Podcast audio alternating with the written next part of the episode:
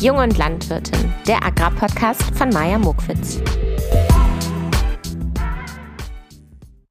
Hallihallo, ihr lieben Menschen und wie schön, dass ihr wieder eingeschaltet habt.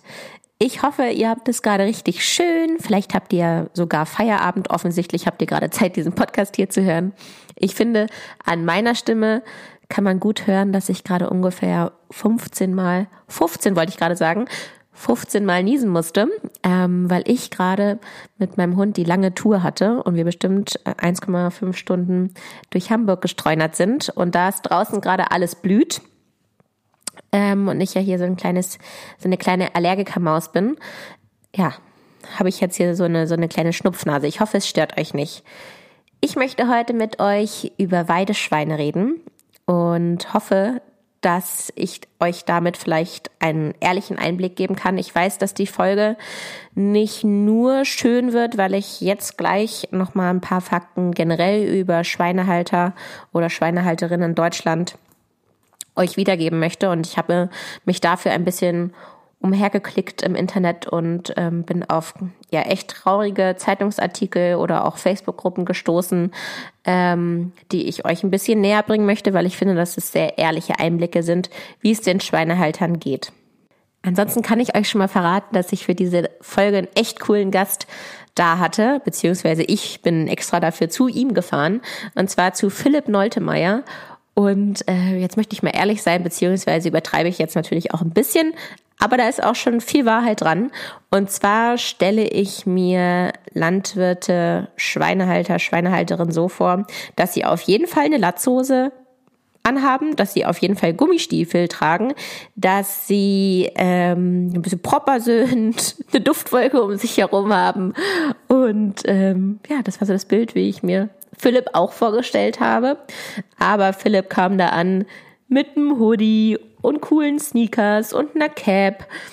Und ähm, ich finde, vom Aussehen würde er auch als äh, Barista durchgehen und ich würde von ihm auch ein Flat White kaufen. Das ist so Philipp. also ein total moderner Typ. Das wollte ich damit sagen. Auf den könnt ihr euch auf jeden Fall freuen. Ja, da machen, machen wir mal los, legen wir mal los, wollte ich sagen, mit den Fakten, die ich nochmal rausgesucht hatte. Als erstes habe ich mich mit der Frage beschäftigt, wie viele Schweine werden eigentlich aktuell noch in Deutschland gehalten. Und ich beziehe mich jetzt auf die Zahlen aus dem Jahr 2022 und ähm, bediene mich da an den Daten vom Statistischen Bundesamt. Das ist auch ein Wort für mich. Schönen Zungenknoten. Ja, und zwar wurden im Jahr 2022 21,4 Millionen Schweine in Deutschland gehalten. Und das waren circa 10,1 Prozent weniger als ein Jahr davor. Das bedeutet, von dem Jahr 2021 zu 2022 wurden 2,4 Millionen Tiere weniger gehalten. Das heißt natürlich auch, wenn weniger Schweine gehalten werden, wird es wahrscheinlich auch weniger Landwirte geben, die Schweine halten. Lasst uns mal auf die schweinehaltenden Betriebe schauen. Und zwar wurden im Jahr 2021 oder es gab im Jahr 2021 18.800 schweinehaltende Betriebe. Und wenn wir mal auf ein Jahr davor schauen, also 2020, dann gab es einen Rückgang von minus 1600 Betrieben. Also 1600 Betriebe haben in einem Jahr aufgehört. Und das macht einen Verlust von diesen Betrieben von 7,8. Also, müsst ihr euch mal vorstellen, 1600 Betriebe, wie viele Familien daran gehören, wie viele leere Ställe das sein müssen. Und oh, ich will mich da gar nicht reindenken. Schlimm. Jetzt stellt man sich natürlich die Frage, okay, warum hören denn die ganzen Betriebe auf oder geben auf? Ich habe mal recherchiert und ich glaube, man kriegt das auch medial mit. Also es gibt natürlich unterschiedliche Krisen, die ja auf die Schweinehalter einwirken.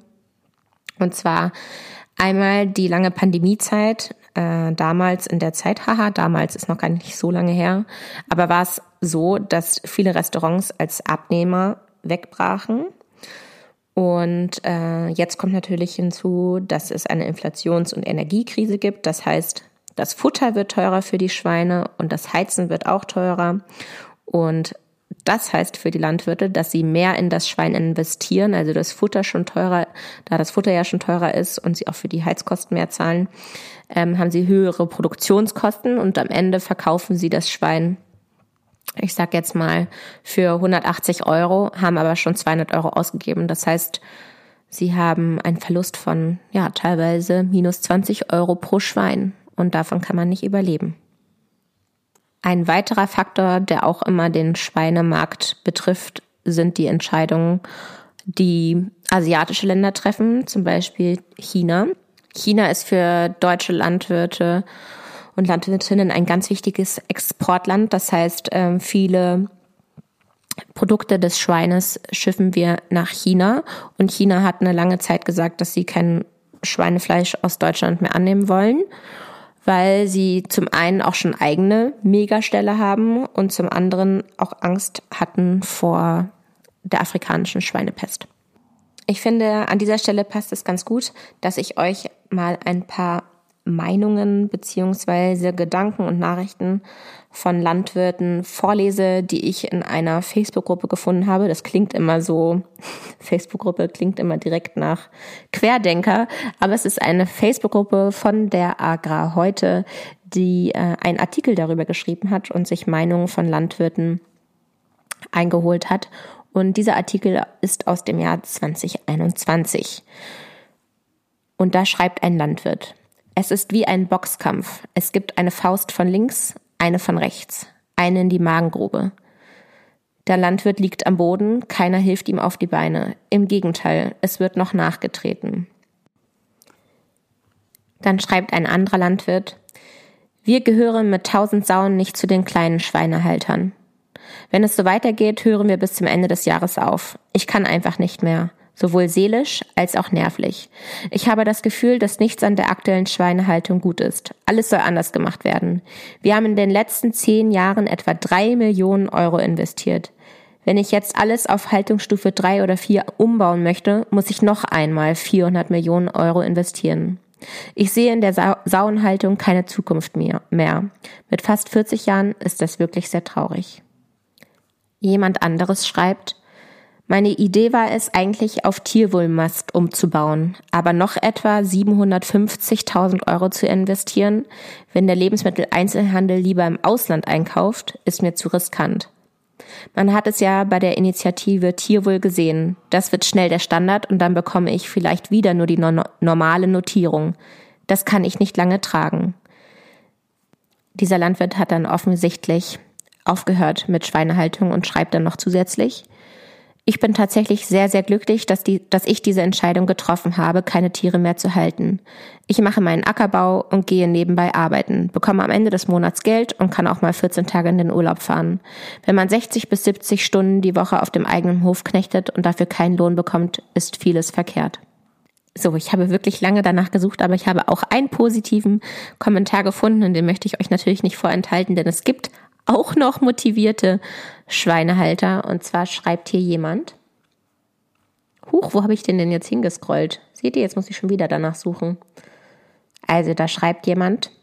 Wir sind gerade in der Genehmigungsphase für unseren neuen Stall mit der Labelstufe 4. Keine Gülle, Kompostierherstellung und so weiter. Es wird ein Forschungsstall für unser Haltungssystem. Und wenn mein Sohn es will, planen wir den Einstieg in die Saunenhaltung nach den Borchardt-Haltungsstufen 2 oder 3. Ich weiß, das ist jetzt in der jetzigen Zeit ein bisschen verrückt, aber ich will vorne mitmischen. War übrigens ein Landwirt aus Niedersachsen. Mhm. So, und ich denke, das reicht auch an Eindrücken, wie es den Schweinehaltern und Schweinehalterinnen geht. Warum habe ich überhaupt so weit ausgeholt? Und zwar, weil auch Philipp vorher ein Schweinehalter war, der 2000 Schweine gehalten hat. Und er hat mir auch erst nach unserem Interview gesagt, dass er aufhören musste, weil er einfach am Ende seiner Kräfte war. Und ich fand das total ehrlich, weil man das immer überall liest und ja, man das ja auch eben gerade gehört hat, wie alle am Kämpfen sind und am Aufgeben sind. Und wir haben es jetzt ja auch in Zahlen gesehen. 1600 Betriebe geben innerhalb eines Jahres auf. Und dass Philipp seinen Tiefpunkt genutzt hat, also seinen kräftemäßigen Tiefpunkt, wo er wirklich nicht mehr konnte und sich nochmal geschüttelt hat und alles nochmal neu aufgestellt hat, eine andere Haltung sich ermöglicht hat und den Schweinen ermöglicht hat. Und jetzt, wo wir auch die ganzen anderen Schweinehalter gehört haben und Schweinehalterinnen gehört haben, die von ihren Sorgen gesprochen haben, wissen wir auch, welche Gedanken einem da im Kopf kreisen und was man alles abwägen muss, wie hoch die Investitionen sind und wie schwer einem auch die Entscheidung fallen muss, wenn man auf den 2000er Stall schaut, der auch übrigens heute immer noch bei ihm leer steht und sich dennoch nochmal für die Landwirtschaft entscheidet und nochmal für die Schweine entscheidet und nochmal für diesen Weg.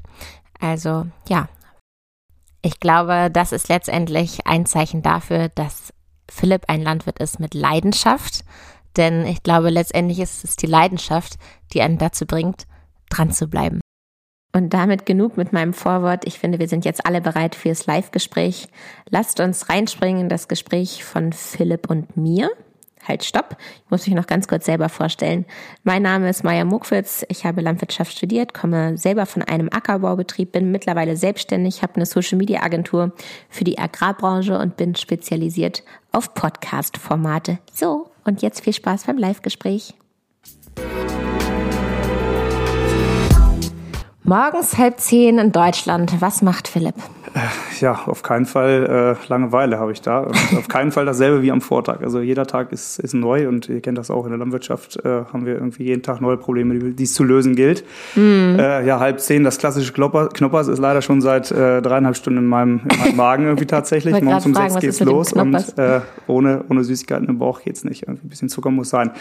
Ähm, ja, wie gesagt, also äh, total, total unterschiedlich. Also es gibt hier keine Antwort. festen Abläufe und Davon träumen viele, äh, so einen äh, unterschiedlichen ich, Alltag aber zu haben. dafür träume ich auch äh, des Öfteren davon, einfach mal einen ruhigeren Alltag zu haben und eventuell auch ein bisschen mehr planen zu können und äh, ja, nicht nur als Problemlöser über den Betrieb zu flitzen. Aber gut, äh, haben wir uns alles ausgesucht und kommen wir eigentlich ganz gut mit klar.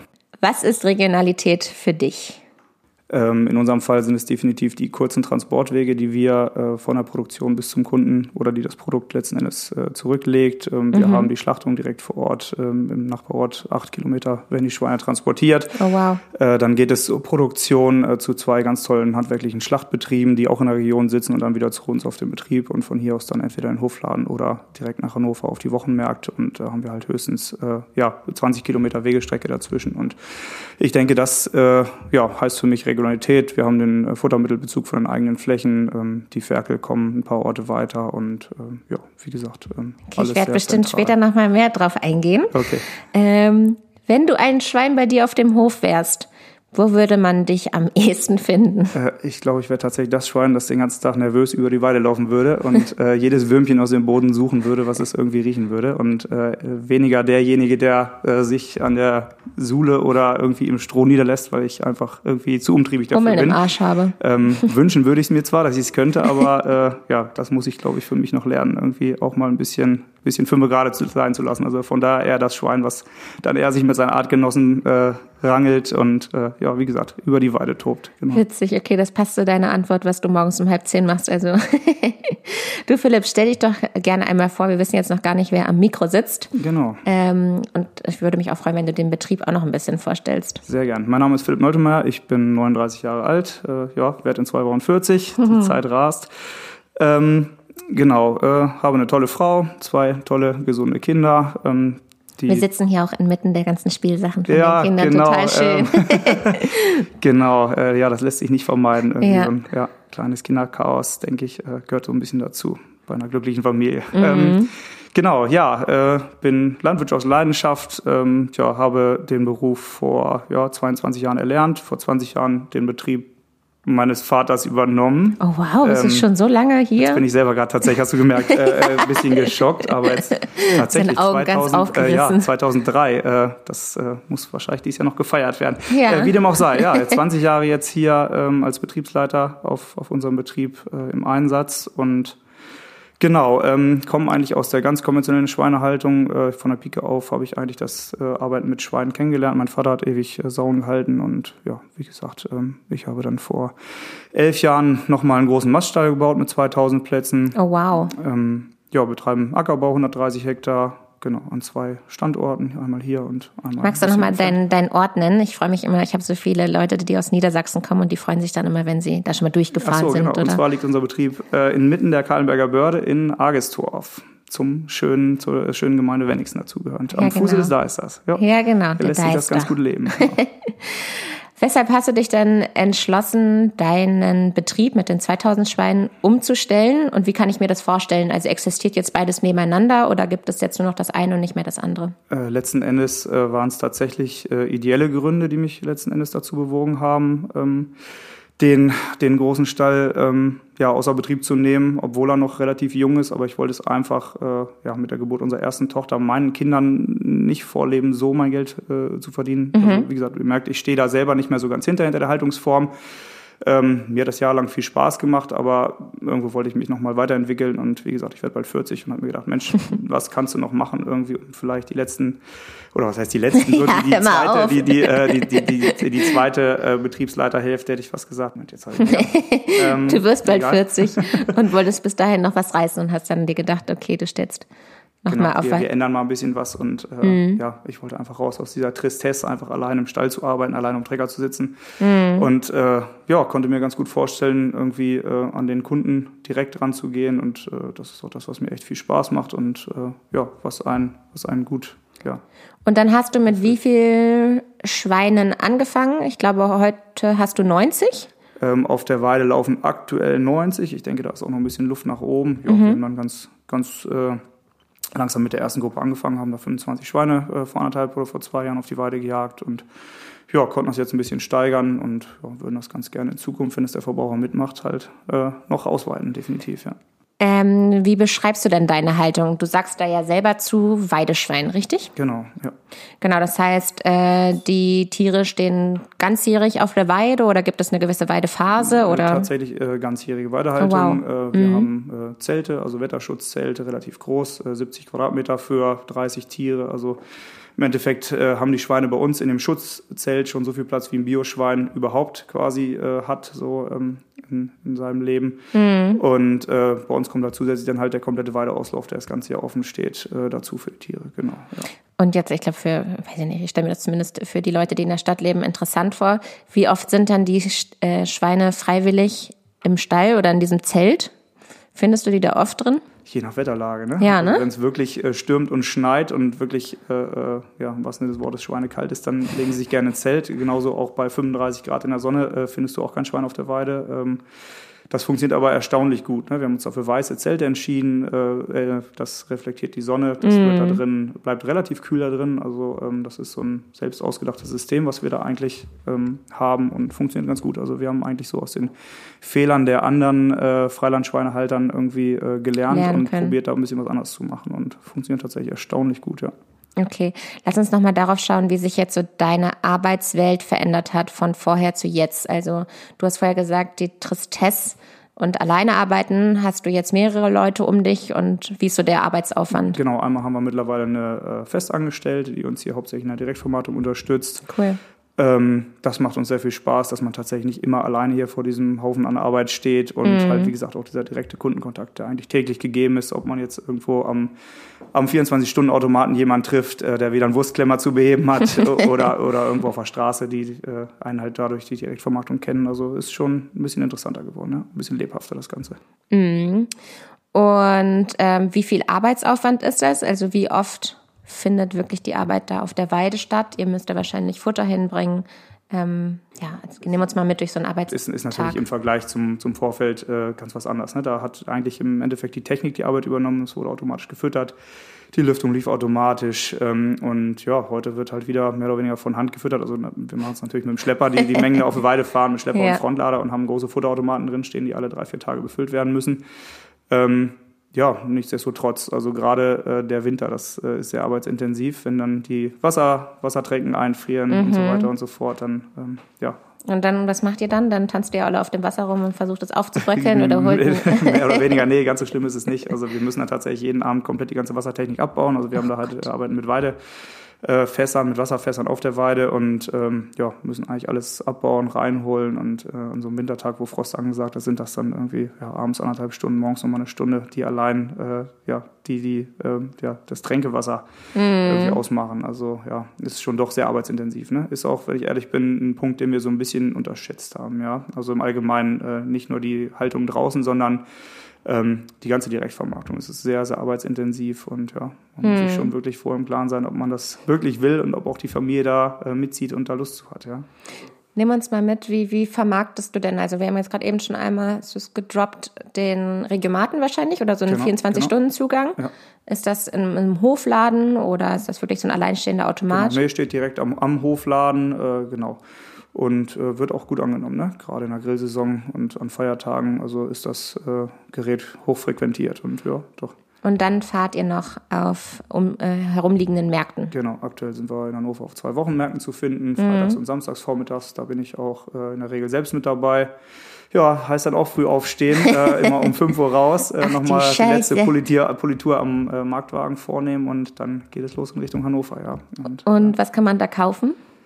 Äh, ja, hauptsächlich halt die Produkte unserer Weideschweine, unserer Duroc-Weidetiere. Ähm, ja, ein bisschen was von den Hühnern nehmen wir mit, aber Also es ist jetzt kein fertiger Burger oder sowas, ne? Man holt sich da genau. ein genau.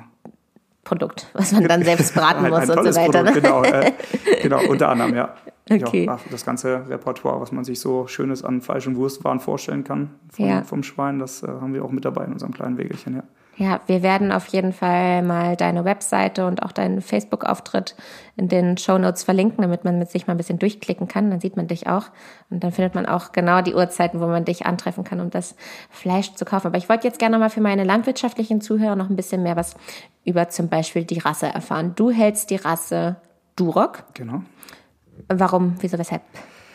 Äh, vornehmlich tatsächlich äh, ja wegen der Robustheit, also sie sind echt super geeignet für eine Freilandhaltung. Also ich denke, man könnte auch alle anderen äh, aktuell gängigen Rassen auf die Weide jagen, aber der Duroc ist schon prädestiniert. Also ist, wie gesagt, sehr robust, hat eine ziemlich dicke Fettauflage, was im Winter ihn natürlich dann vor, vor Kälte schützt und was auch erstaunlich gut ähm, funktioniert.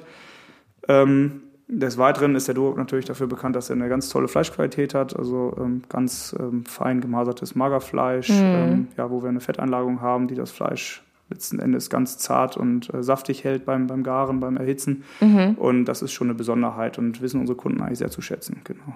Mhm. Und was muss so eine Rasse noch abkönnen? Also diese Temperatur. Im Winter haben wir Minusgrade und im Sommer aktuell auch richtig, richtig heiß. Das halten die auch aus? Oder gibt es irgendwie eine Schmerzgrenze, wo du dann sagst, okay, dann brauche ich eigentlich fast schon einen Plan B?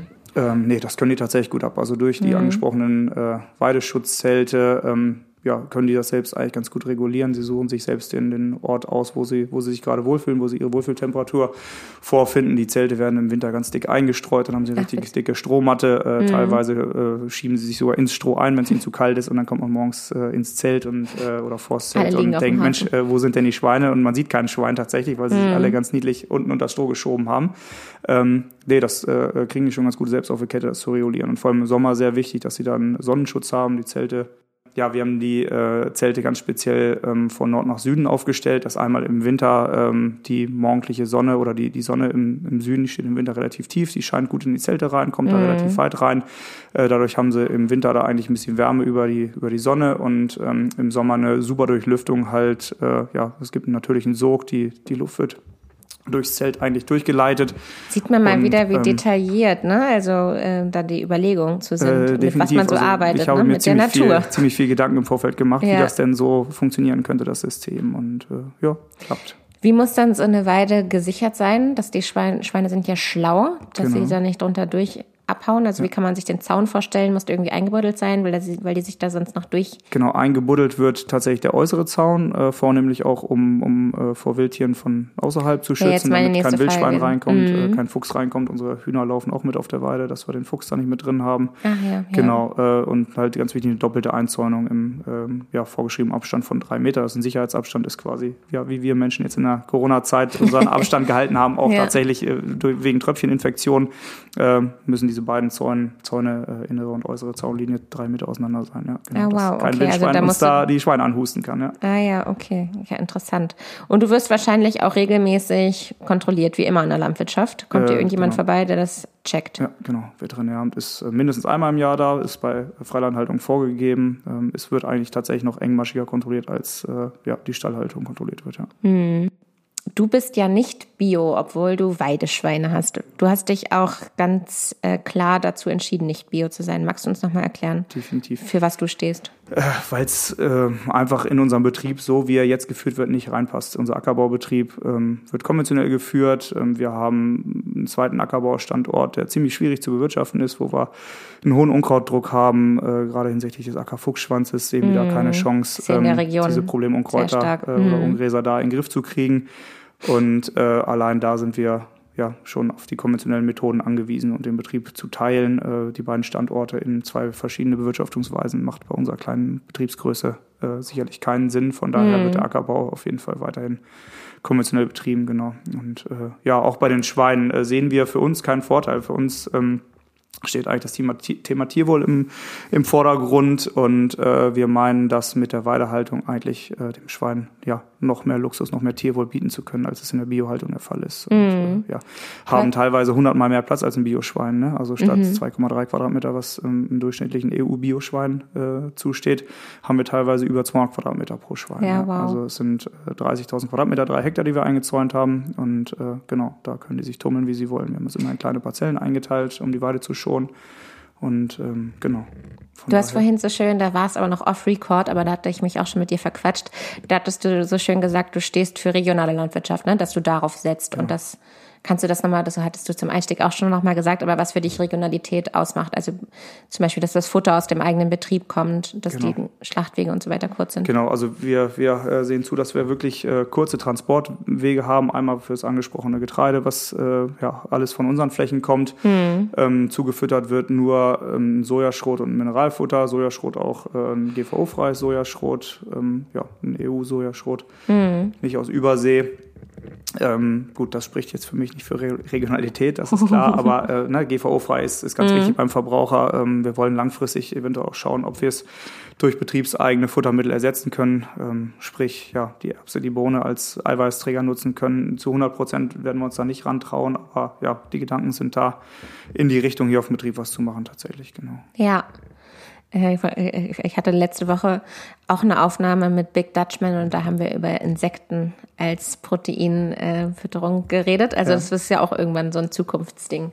Genau. Gucken, wann das so auf den Schweinebetrieben angenommen wird. Äh, Finde ich super interessant, ist momentan aber noch zu kostenintensiv, gerade äh, hinsichtlich der Energie, ja, des Energiebedarfs, ne, die diese Anlagen äh, verbrauchen, äh, kriegt man momentan da gegenüber dem, dem normalen Sojaschrot halt keine Rechnung rein. Ne? Mhm. Also ich habe mich da nämlich auch schon gedanklich mit befasst, weil wir ja einfach unseren alten Stall da noch in der Feldmark stehen haben relativ großes Gebäude, was noch nach einer Umnutzung sucht oder wo wir noch nach einer ja. Umnutzung suchen. Und äh, da war halt tatsächlich die Insektenproduktion auch mal äh, ein Thema, wo wir uns mal mit beschäftigt haben. Aber mhm. ist momentan keine Rechnung reinzukriegen. Ne? Okay.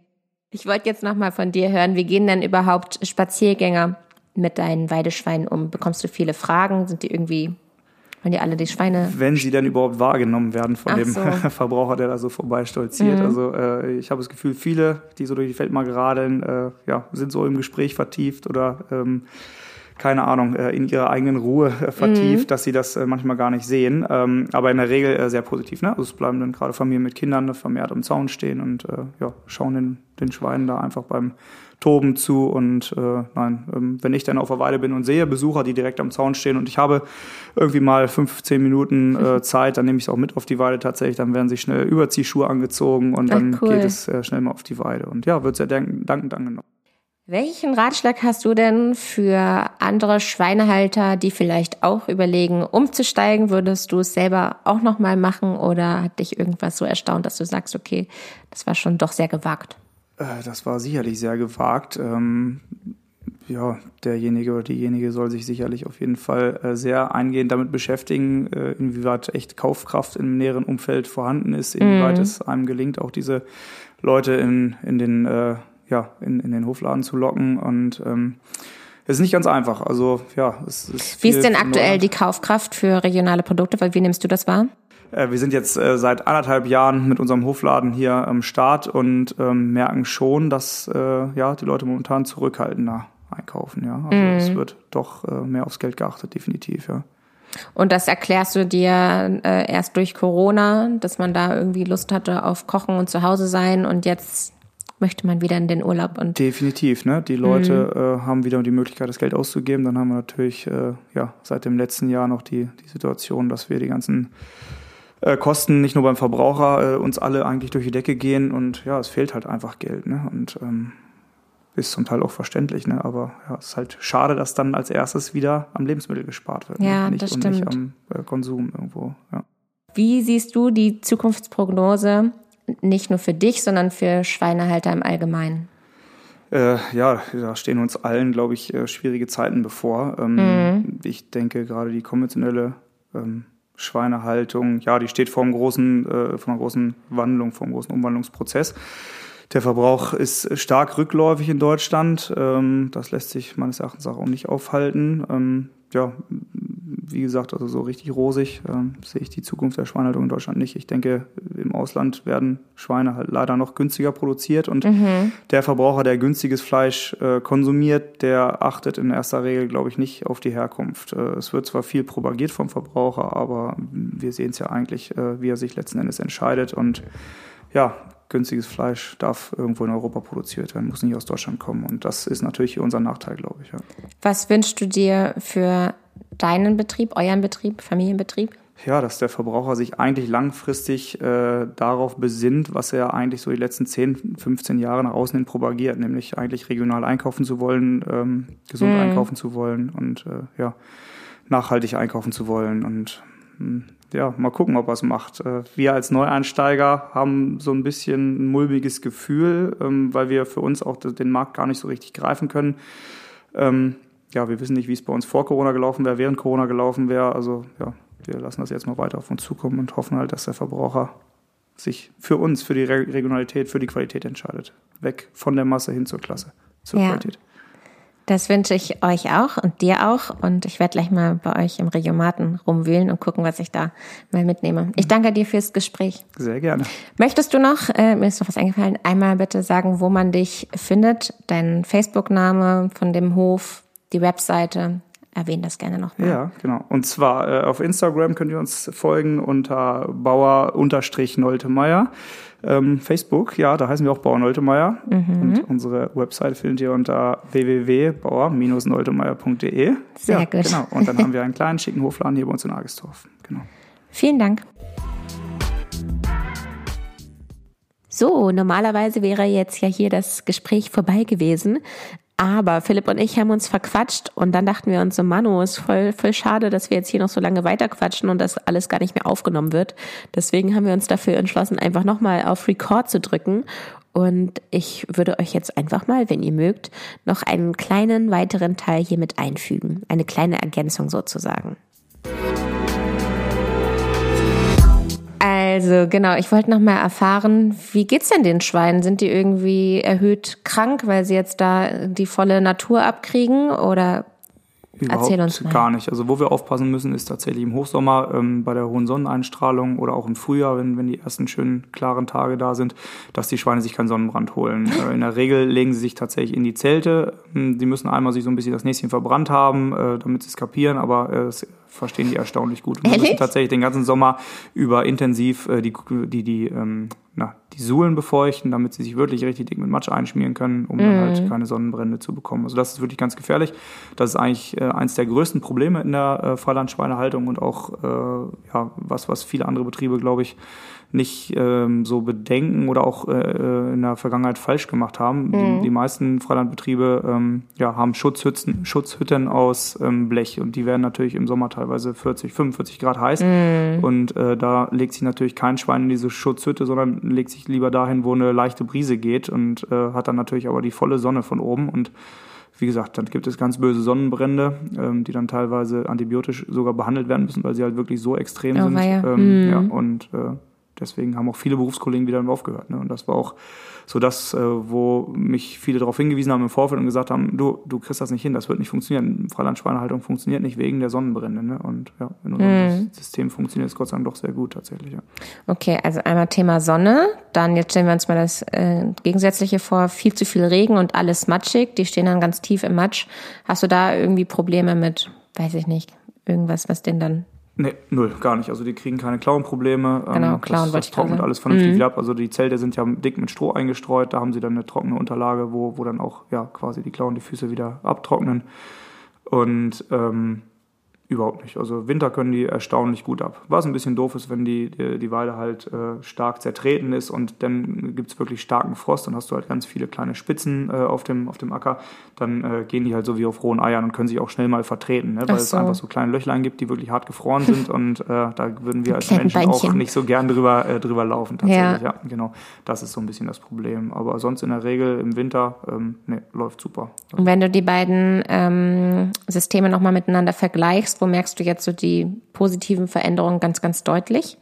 Ja, einfach am, am Tierwohl im Allgemeinen. Mhm. Wenn du dem Schwein in, in, die Augen guckst, in Anführungsstrichen, oder das Schwein einfach beobachtest, ne? Also äh, ja, die sind schon glücklich, also das merkt man, ne? Also mhm. das belächeln sicherlich jetzt viele konventionelle Berufskollegen. Hätte ich äh, vor zwei Jahren auch belächelt, bin ich ganz ehrlich. Aber mhm. ähm, ja, bei mir hat sich halt einiges mit dem Einstieg in die Freilandhaltung jetzt vom, vom Mindset geändert, ne, tatsächlich, was ich halt früher auch belächelt hätte als konventioneller Betrieb, ja. Also, mm. Und ähm, äh, man hört ja irgendwie immer, man, man liest ja immer nur die Überschriften, haben wir ja vorhin schon gesagt.